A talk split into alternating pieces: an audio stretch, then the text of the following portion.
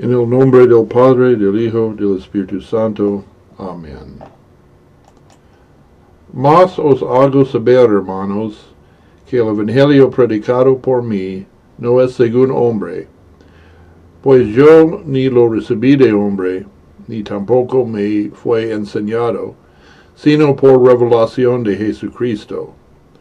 Porque ya habías oído acerca de mi conducta en otro tiempo en el judaísmo, que perseguía sobremanera a la iglesia de Dios y la asolaba, y que adelantaba en el judaísmo sobre muchos de mis contemporáneos en mi nación, siendo mucho más celoso de las tradiciones de mis padres. Mas cuando agradó a Dios, que me apartó desde el vientre de mi madre, y me llamó por su gracia, revelar a su Hijo en mí, para que yo le predicase entre los gentiles. No consulté enseguida con carne y sangre, ni subí a Jerusalén a los que eran apóstoles antes que yo, sino que fui a Arabia y volví de nuevo a Damasco. Después, pasado tres años, subí a Jerusalén a ver a Pedro, y permanecí con él quince días, mas no vi a ningún otro de los apóstoles, sino a Jacobo, el hermano del Señor.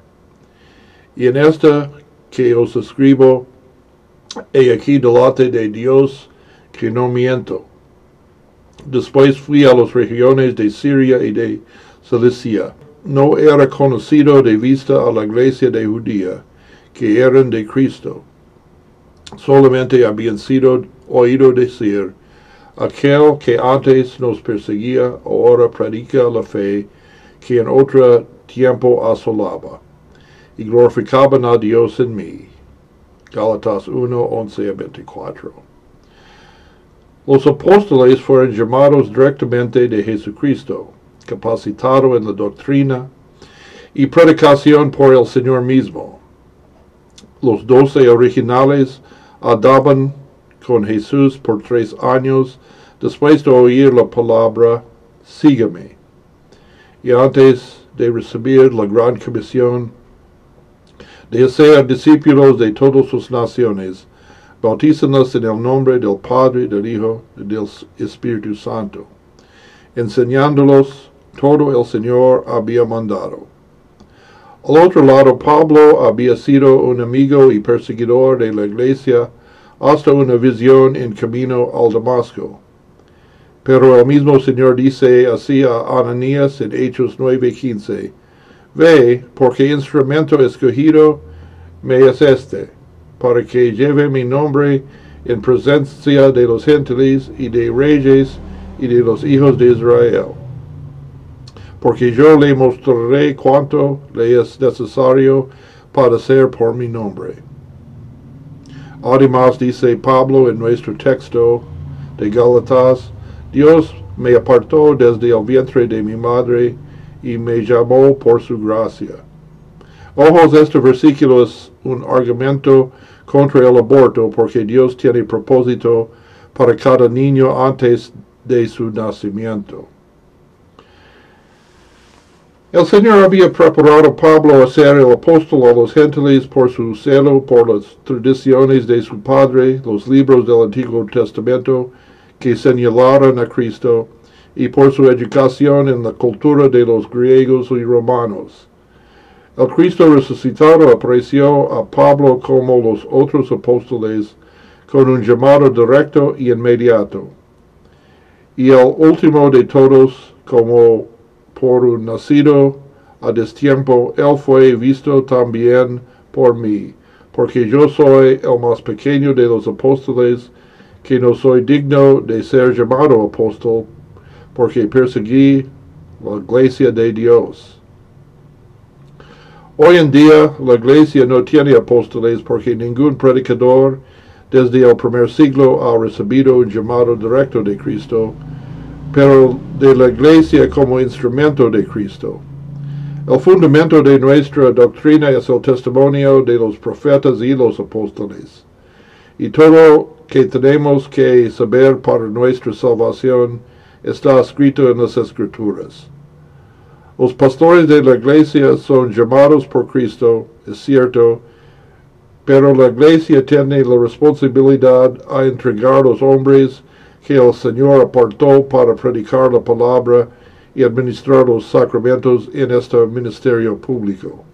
Artículo 14 de la Confesión de Augsburgo dice en nuestras iglesias luteranas nadie debe predicar la palabra y administrar los sacramentos por su propia autoridad, sino por llamamiento legítimo por la iglesia. Sin embargo, la ordenación de un pastor no debe ser por la imposición de los manos de un obispo quien ha recibido la imposición de los manos en una línea ininterrumpida hasta los apóstoles.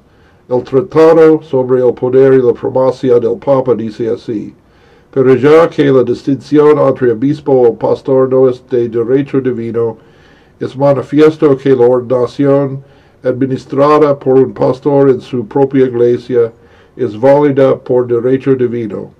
En consecuencia, cuando los obispos regulares se vuelven enemigos del Evangelio y se niegan a administrar la ordenación, las iglesias retienen el derecho de ordenar para ellas.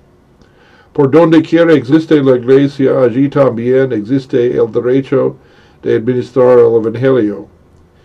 En el ministerio público no hay rangos instituidos por Cristo, solo por buen orden en la iglesia.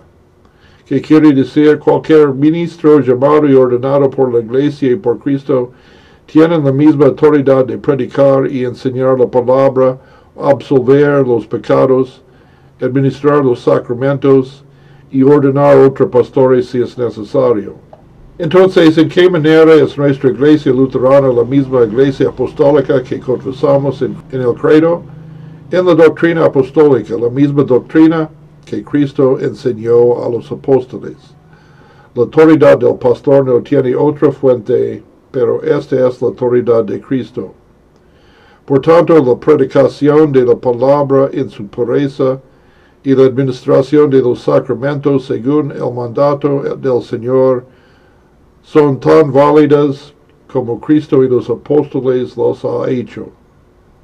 Nosotros somos dignos de ser llamados la iglesia de Cristo. Oh Dios que enseñaste a muchos pueblos mediante la predicación del bendito apóstol Pablo, haz que nosotros que en este día conmemoramos su conversión, por tu gracia imitemos su ejemplo y seamos testigos fieles del Evangelio por Jesucristo, tu único Hijo, nuestro Señor, que vive y reina contigo y con el Espíritu Santo, siempre un solo Dios, por los siglos de los siglos. Amén.